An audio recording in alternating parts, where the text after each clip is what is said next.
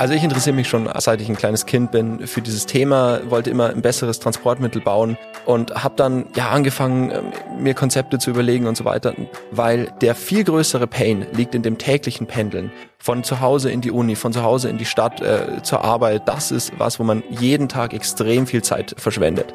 Und dann habe ich mir gedacht, okay, äh, das hilft jetzt nichts. Ich muss jetzt anfangen, mir die Finger schmutzig zu machen und habe mir für 500 Euro Stahlteile gekauft und angefangen, eine 20 Zentimeter große Tunnelbaumaschine zu bauen. Das Baugespräch. Der Podcast von Zeppelin Rental. Für meinen heutigen Gast Kilian Schmidt hieß es vor kurzem auf in die Stadt der Sünde, Las Vegas. Doch nicht zum Vergnügen, sondern um Elon Musk von seiner Tunnelbohrmaschine zu überzeugen. Denn Kilian und rund 60 KommilitonInnen von der TU München sind in die Wüste Nevadas gereist, um an dem Wettbewerb Not a Boring Competition von Elon Musk teilzunehmen. Und das mit grandiosem Erfolg. Aber dazu später mehr. Warum zuvor der Garten seiner Eltern herhalten musste, welche Hürden es in der Wüste zu bewältigen galt und was die Tunnelbohrmaschine für den Verkehr der Zukunft bedeutet, das verrät mir heute der 23-Jährige. Und damit hallo und herzlich willkommen bei das Baugespräch. Ich bin Harriet Krüger und tausche mich in unserem Podcast mit spannenden ExpertInnen der Baubranche aus. Hi Kilian. Hallo. Schön, dass du da bist. Cool, dass ich hier sein kann. Ich hoffe, du hast dich mittlerweile ähm, gut vor den äh, Strapazen des Wettbewerbs und der Reise erholt. Ja, also wir sind jetzt seit äh, einer guten Woche hier in München und äh, das ist ja wieder ganz gut. Habt euch wieder gut eingelebt. Absolut, ja. Wie lange wart ihr insgesamt in Las Vegas?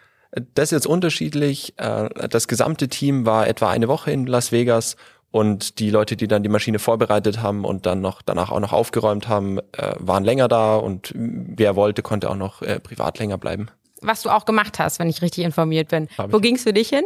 Äh, wir haben einen Roadtrip gemacht, so ein bisschen über die Nationalparks hoch und dann über San Francisco, über die Küstenstraße runter nach LA und dann wieder zurück nach Las Vegas. Also habt ihr euch gut von dem Wettbewerb erholt. Absolut. Sehr schön.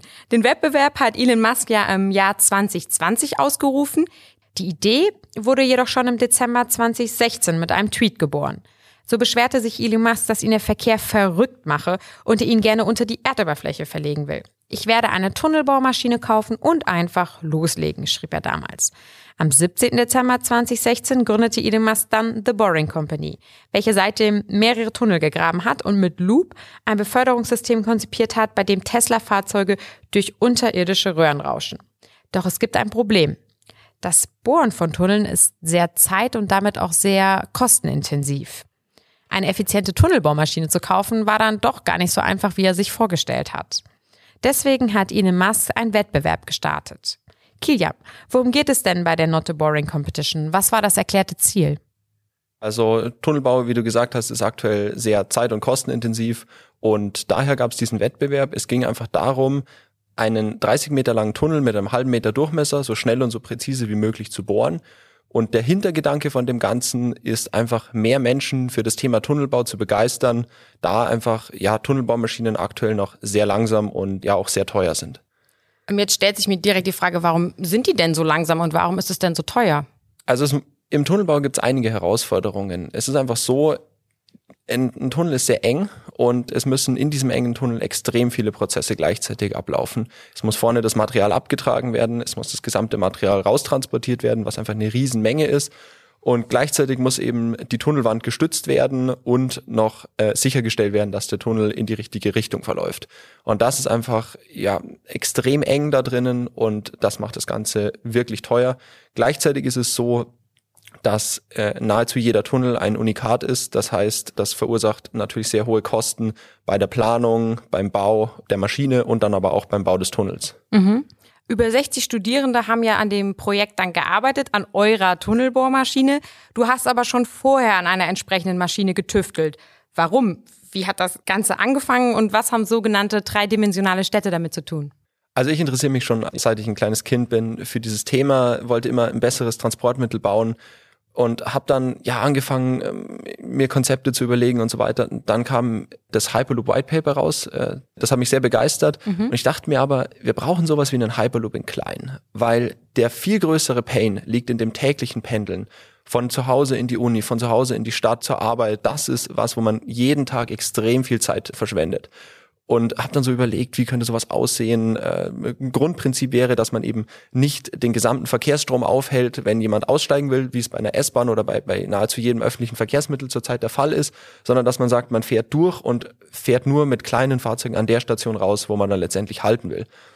Und dann war ich sehr überrascht, weil Elon Musk kurze Zeit danach The Boring Company äh, veröffentlicht hat und äh, ja, was wirklich in die Richtung geht und dann habe ich mir gedacht, okay, das hilft jetzt nichts, ich muss jetzt anfangen, mir die Finger schmutzig zu machen und habe mir für 500 Euro Stahlteile gekauft und angefangen, eine 20 Zentimeter große Tunnelbaumaschine zu bauen. Das heißt, ich kann es mir wirklich so vorstellen, du warst in der Garage deiner Eltern oder in deinem Jugendzimmer und hast da einfach Pläne entworfen und dann einfach losgelegt. Genau, so war das. Und äh, da gibt's ganz tolle Möglichkeiten hier in München, zum Beispiel den Makerspace von der Unternehmertum. Das ist eine öffentliche Werkstatt, wo man eben als Student äh, ja Sachen bauen kann. Und äh, ja, das hat äh, da auch riesig geholfen, um das Ganze umzusetzen. Wie war die Reaktion von deinen Eltern? Wie, wie kann ich mir das vorstellen? Mama, Papa, ich äh, gehe jetzt mal in die Garage und äh, baue mal eine Tunnelbaumaschine oder wie ist das abgelaufen? Skepsis. Skepsis? Ja, definitiv. Also äh, eine Tunnelbaumaschine zu bauen ist schon äh, ziemlich ab vom Schuss und man muss da schon äh, ja sehr viel Willen haben, sowas dann durchzusetzen. Vor allem, das war ja weit vor dem Wettbewerb. Das heißt, äh, das Wann hast du angefangen, wenn ich direkt einhaken darf? Das war äh, circa ein Jahr bevor der Wettbewerb ausgerufen mhm. wurde. Mhm. Du hast jetzt gerade die Vorteile angesprochen, die es quasi hätte, wenn man den Verkehr unter die Erde legen würde. Inwiefern zahlt das Ganze denn auch auf das Thema Nachhaltigkeit ein? Es ist so, dass aktuell ist, ist es einfach extrem laut in Städten, äh, weil der meiste Verkehr einfach an der Oberfläche abläuft. Und es ist schrecklich, wie viele Unfälle da passieren mit Fahrradfahrern, mit Fußgängern und so weiter. Und das ist einfach eine großartige Möglichkeit, die wir haben, wenn wir den Verkehr, den Autoverkehr oder einfach alles, was über den unmittelbaren Kurzstreckenverkehr hinausgeht, unter die Erde verlagern, dann können wir die Oberflächen begrünen, wir können Parks machen, wir können Radlwege bauen, wir können Fußwege bauen und so weiter und gleichzeitig schneller von A nach B kommen als je zuvor. Ähm, wie und wann wurde das Projekt dann quasi auf die nächste ähm, Ebene gehoben? Weil du hast erzählt, dass auch der, äh, ja nicht nur die Garage, sondern auch der Garten äh, deiner Eltern eine Rolle gespielt hat. Genau, also das war dann im Juli 2020, als der Wettbewerb dann veröffentlicht wurde. Da äh, ja haben wir sofort losgelegt. Äh, ich habe rumtelefoniert, erstmal Freundeskreis äh, abgeklappert sozusagen und wir sind dann mit, mit ganz, äh, mit einem ganz ganz kleinen Team äh, gestartet und haben dann ja, eine Bewerbungsrunde gemacht und alles ist wirklich aus, aus dem Nichts das Ganze aufgebaut, was wirklich äh, schwierig ist und wirklich Überwindung kostet alles. Aber ja, dann ist das Team immer mehr gewachsen und wir haben dann als erstes diese kleine Tunnelbaumaschine fertig gebaut und tatsächlich bei meinen Eltern im Garten einen mehrere Meter langen Tunnel gebohrt. Die Begeisterung war bestimmt da auch groß, oder? Ja. Ähm, und wie und wann äh, wurde dann das Ganze dann an der TUM etabliert? Also du meinst, du hast im Freundeskreis rumtelefoniert, aber es ist ja letztendlich ein Projekt dann von der TU München. Genau, wir haben das Ganze dann äh, ja wirklich groß an der TU München gestartet und sind dann letztendlich auf über 60 Studierende angewachsen, über mehrere Bewerbungsrunden und haben dann angefangen, einen Schritt nach dem anderen in diesen Wettbewerb zu gehen. Das erste war das Preliminary Design im Oktober, das war so eine 30-seitige Präsentation, mhm. wo wir so das Grundkonzept äh, vorstellen mussten. Äh, als wir das dann bestanden hatten, ging es um das Final Design. Das war dann im Januar, das war dann schon größer, das war so ein 120-seitiges Dokument, also quasi der detaillierte Bauplan der Maschine. Und das haben wir dann zusammen mit elf anderen Teams weltweit bestanden und waren somit zum Finale eingeladen. Mhm. Und das Finale war dann äh, ja jetzt am 12. September in Las Vegas. Und wie gestaltet sich die Zusammensetzung vom Team? Äh, da ist es so, es sind eigentlich hauptsächlich äh, Maschinenbauer und dann eben noch ja ganz viele Elektrotechniker, BWLer, Geologen, also wirklich in Informatiker, wirklich über alle äh, Fachdisziplinen hinweg. Äh, ja, weil wir hier von ähm, Sponsoring, rechtliches, Marketing bis hin zum Bauen der und Testen der gesamten Maschine wirklich alle Disziplinen brauchen. Wenn ich das jetzt so höre, ich weiß, dass du äh, Gründer und einer der Projektleiter bist bleibt da überhaupt noch Zeit zu studieren? In dem Fall war dann mein Job, das Team aufzubauen und die Tunnelbaumaschine zu entwickeln. Äh, ich habe während dem gesamten Projekt keine einzige Prüfung geschrieben und mich voll auf dieses Projekt konzentriert, äh, weil ich einfach glaube, dass das eine Chance ist, die man nicht nochmal bekommt. Ja, das kann ich mir vorstellen. Äh, du hast es gerade schon angesprochen, es gab ja verschiedene ähm, Stufen quasi, bis ihr dann überhaupt in Las Vegas eure Tunnelbohrmaschine vorgestellt habt, äh, nachdem ihr im Januar dann das sogenannte Final Design, also eine detaillierte technische Beschreibung der Maschine eingereicht habt, wurdet ihr aus fast 400 Bewerbern als einer von insgesamt zwölf Finalisten ausgewählt. Anschließend ging es dann in eine Kiesgrube in der Nähe von München, um dort die Maschine zusammenzubauen und im Zuge von verschiedenen Testbohrungen zu erproben. Hierfür haben wir euch unter anderem verschiedene Baumaschinen und Geräte zur Verfügung gestellt. Was waren denn die Herausforderungen bei den Testbohrungen, beziehungsweise was war denn das tägliche Doing in der Kiesgrube? Also da war tatsächlich noch ein Schritt dazwischen und zwar ums Final Design rum haben wir dann angefangen, erste Bauteile zu bestellen. Das war äh, besonders dieses Jahr extrem schwer, weil es ja globale Lieferengpässe bei allem Möglichen gibt und die ohnehin schon natürlich langen Lieferzeiten, weil das alles zum sehr großen Teil Spezialanfertigungen sind, äh, wurden dann noch mal länger, weil eben ja Lieferengpässe äh, uns ständig Probleme gemacht haben. Und so sind dann, äh, ja, so im, im Frühjahr ein, ein Bauteil nach dem anderen ist dann angekommen. Da war wirklich extrem viel Arbeit. Es war vom, vom Container, der auch äh, modifiziert wurde für, für unsere Anwendung, ganz viele Schweißbaugruppen. Äh, ja, also es war wirklich viel, viel Zusammenbau und schwere Logistik. Und dann sind wir mit der Maschine eben in dieses Kieswerk gefahren und haben dann dort äh, ja angefangen, eine Testgeologie aufzubauen, die Maschine fertigzustellen und haben es tatsächlich dann am Ende geschafft, einen 30 Meter langen Tunnel hier in Deutschland zu bohren. Und ja, da war äh, wirklich, äh, haben wir wirklich eine super Ausstattung gehabt. Also äh, einige Baumaschinen, die wir von euch bekommen haben, mit denen wir wirklich solide arbeiten konnten. Mhm. Du hast jetzt gerade ähm, das Wort Testgeologie gedroppt. Ja, was ist das? Also wie kann ich mir das vorstellen? Habt ihr dann quasi ein Testfeld, das die Wüste in der Nähe von Las Vegas imitieren sollte oder was, was war dieses Test? Also wir haben geologische Daten bekommen, relativ rudimentär, aber eben dann aufgrund dieser Daten, die wir hatten, versucht, diese Geologie so gut wie möglich nachzubauen um eben die Maschine möglichst präzise darauf zu testen. Äh, ist auch so, bei dem Ganzen konnten wir uns keinen größeren Fehltritt erlauben äh, in der Entwicklung, weil eben aufgrund dieser langen Lieferzeiten hatten wir keine Zeit, jetzt irgendwelche großen Bauteile irgendwie sagen, okay, das war jetzt nichts, wir müssen hier nochmal was ändern und nochmal ein neues Bauteil bauen. Also diese Option gab es von Anfang an nicht, äh, was das ganze, den ganzen Entwicklungsaufwand und so natürlich nochmal weiter nach oben getrieben hat und was auch ja, den, den Druck auf uns nochmal erhöht hat. Aber ja, also wie gesagt, die Testgeologie haben wir aufgebaut. Also wir haben äh, da verschiedene Schichten aufgebaut, äh, eben Kies, äh, Lehm hatten wir mit drinnen und dann eben auch Magerbetonplatten, um äh, diesen Kaliche, das ist so ein äh, ja, Festgestein sozusagen, das da drüben vorkommt, um das eben nachzubilden. Mhm. Im Juni hatte ich die Ehre, euch in der Kiesgrube zu besuchen. Und ich sag mal so, das Wetter war herrlich. Die Sonne hat geschienen. Ähm, abends wurde gegrillt. Jeder war in seinem Element, hat fleißig geschweißt. Die Stimmung war eigentlich durchweg positiv. Niemand hat irgendwie gefrustet in der Ecke gesessen. Ähm, Hand aufs Herz. Äh, Gab es auch mal einen Moment, wo ihr gedacht habt, Mist, also jetzt hier geht's nicht weiter. Mit dem Konzept ähm, können wir diese Tunnelbaumaschine gar nicht realisieren? Also das Ganze ist ja eben eine komplette Neuentwicklung. Das heißt, äh, da gibt's immer, immer Probleme. Aber ja, wir haben ein äh, Problem nach dem anderen angepackt, gelöst und ja, dann trotz der ganzen Schwierigkeiten eben es geschafft, ja, die, die großen Probleme zu lösen und hatten am Ende eine funktionierende Tunnelbaumaschine. Was war denn so das größte Problem, was ihr hattet in der Kiesgrube? Also da war eine Sache vor der Kiesgrubenzeit schon und zwar, dass einfach äh, ja im, wegen den Lieferengpässen Stahl zum Beispiel extrem schwer zu bekommen war. Und die Platten, aus denen dieser Revolver besteht, das ist ein Spezialstahl, damit eben äh, es an den Rollen nicht zu einer plastischen Verformung kommt.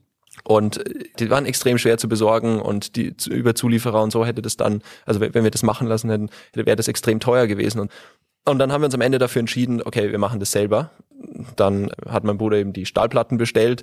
Das sind so 2,50 Meter mal drei Meter, glaube ich, waren die. Und und dann haben wir angefangen, äh, mit, mit dem Plasmaschneider eben da die, die Bauteile grob rauszuschneiden.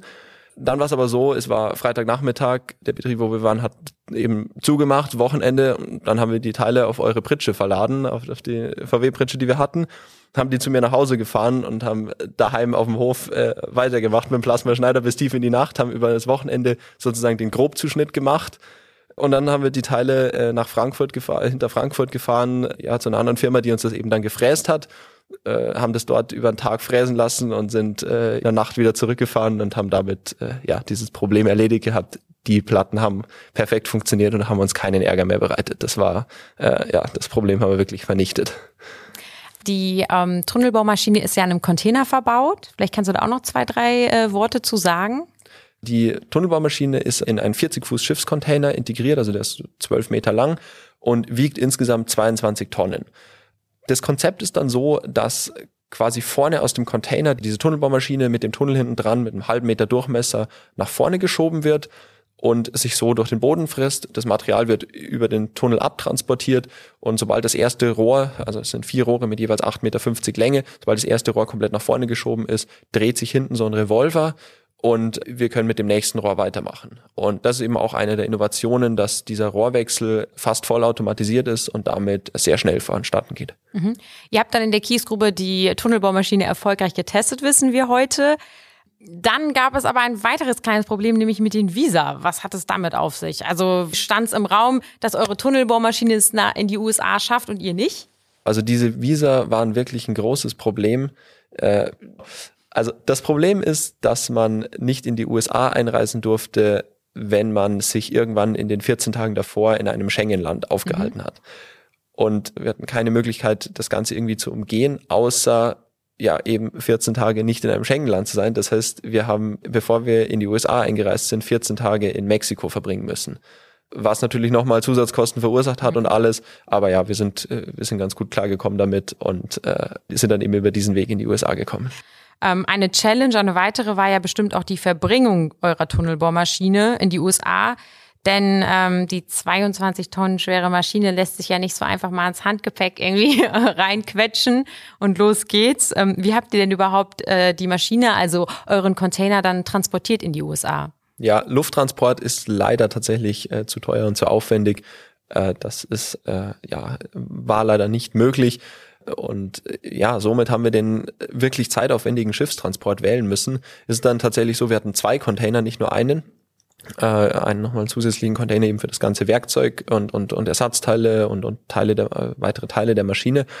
Und ja, haben dann eben, um Zeit zu sparen, den Panama-Kanal ausgelassen und sind erstmal direkt nach Houston, also an die, äh, an die Ostküste, haben dann dort in Houston über Bauer, das ist eine Firma hier aus Schrobenhausen, machen Spezialtiefbau, haben dort über Bauer eine Halle bekommen, und konnten dort nochmal zwei Wochen an der Maschine arbeiten, was wirklich gut war. Und äh, dort haben wir ja Learnings, äh, die wir hier aus dem Testen gezogen haben, äh, umgesetzt, äh, Dinge repariert, die beim Testen kaputt gegangen sind und eben nochmal einen Trockentest gemacht. Und wie viele ähm, KommilitonInnen waren dann dabei? Also in dieser Vorbereitungsphase in Houston und dann auch die ersten Tage in Las Vegas waren wir circa 20 und dann in Las Vegas, kurz vorm Wettbewerb, ist dann ja, fast das gesamte Team angereist äh, und wir konnten dann gemeinsam ja, diesen Wettbewerb gewinnen. Und wie hat sich dann der Aufbau vor Ort gestaltet? Also kann ich mir so vorstellen, dass, also in der Wüste ist ja nichts. Seid ihr dann alle Teams dann da mit euren äh, Containern oder wie auch immer die Tunnelbohrmaschinen der anderen Teams ausgesehen haben, dann einfach äh, da angerückt und habt da wie so eine Infrastruktur ähm, aufgebaut oder wie sah das ganze Setting quasi vom Wettbewerb aus? Genau, also es war tatsächlich mehr oder weniger ein Stück Wüste. Allerdings ein Stück Wüste mitten in Las Vegas. Das war dann doch ganz cool. Also so zwischen Flughafen und den ganzen Hotels, also wirklich mitten in Las Vegas. Und äh, dort gab's dann ja ein bisschen Ausstattung, äh, ein bisschen Bagger, Radlader so und paar kleinere Baumaschinen. Da wurden dann die, die Startgruben gegraben und die Zielgruben. Und äh, wir haben dann schon für, für die eine oder andere Sache schon noch kämpfen müssen, dass wir die bekommen. Äh, ja, Kran, Generator, Betonblöcke zur Verankerung als, als Ballast äh, und, und so weiter.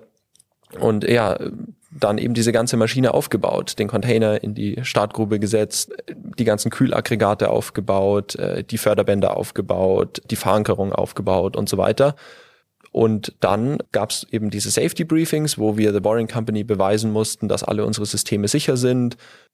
Genau, und als wir diese Safety Briefings dann bestanden haben, konnten wir am Sonntag äh, kurz vor Mittag äh, losbauen. Äh, es haben am Ende nur zwei Teams die Safety Briefings tatsächlich bestanden. Die ETH Zürich und wir. Die ETH Zürich hatte dann ja leider Probleme mit der Maschine, war nicht fertig und konnte dann auch nicht starten.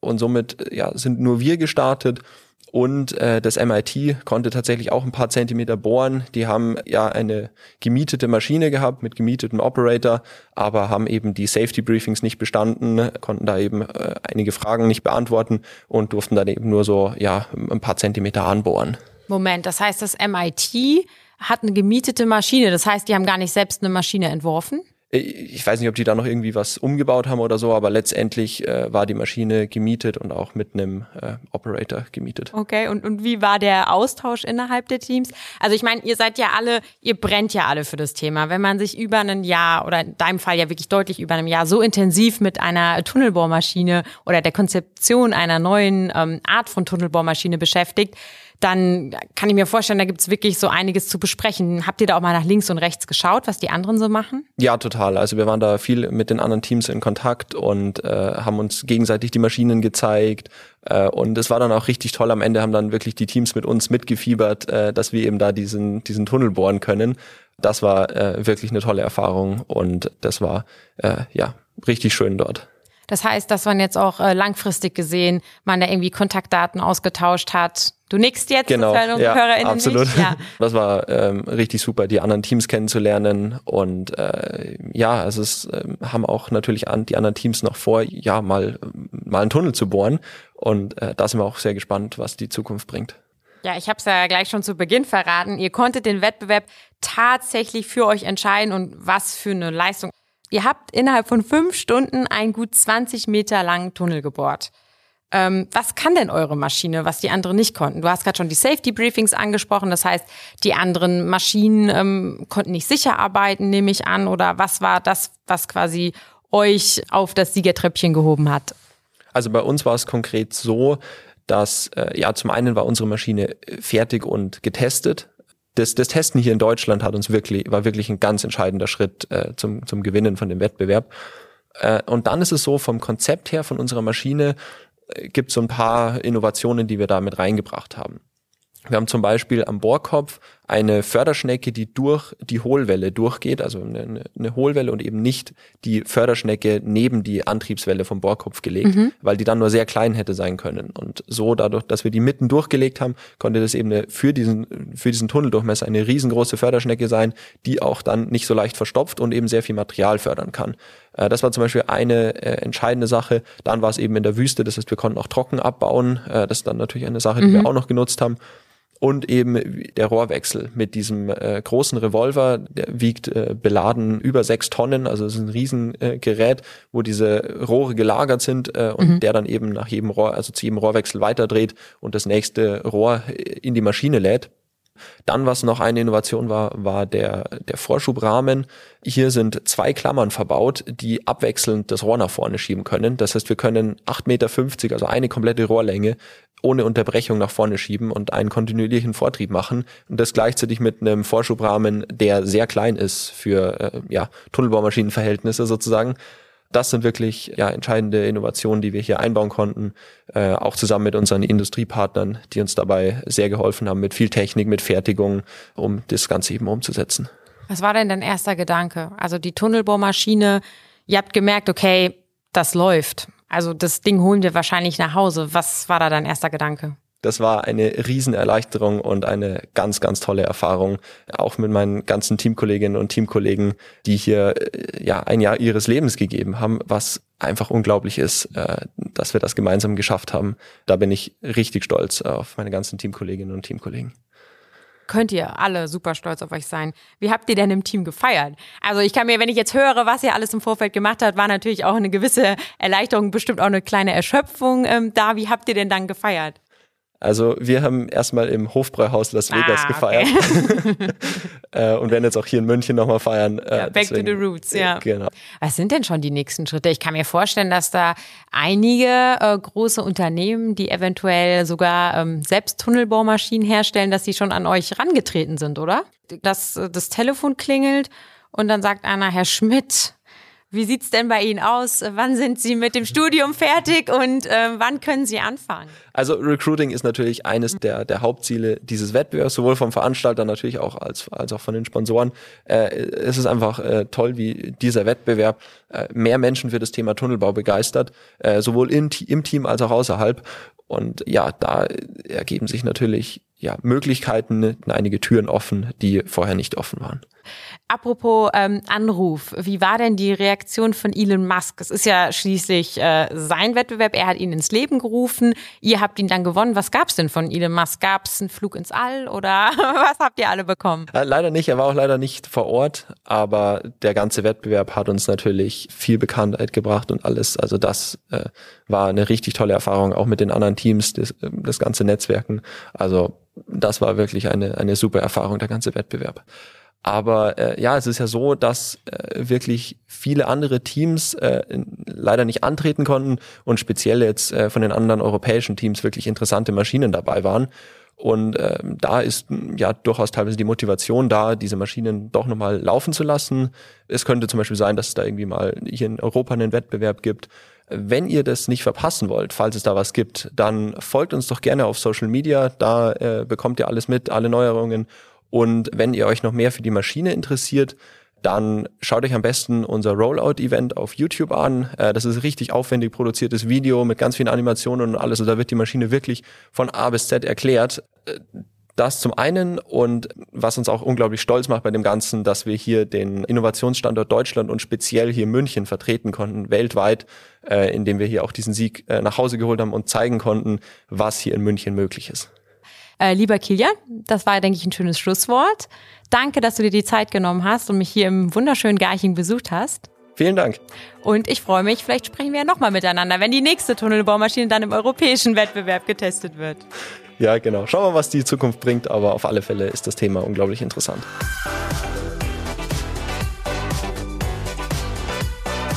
Falls ihr noch Fragen oder Anmerkungen habt, dann schreibt mir gerne eine Mail an harriet.kroeger.zeppelin.com. Weitere Informationen findet ihr auch unter zeppelin-rental.de.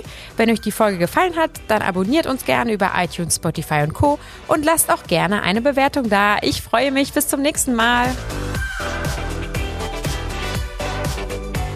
Das Baugespräch von Zeppelin Rental.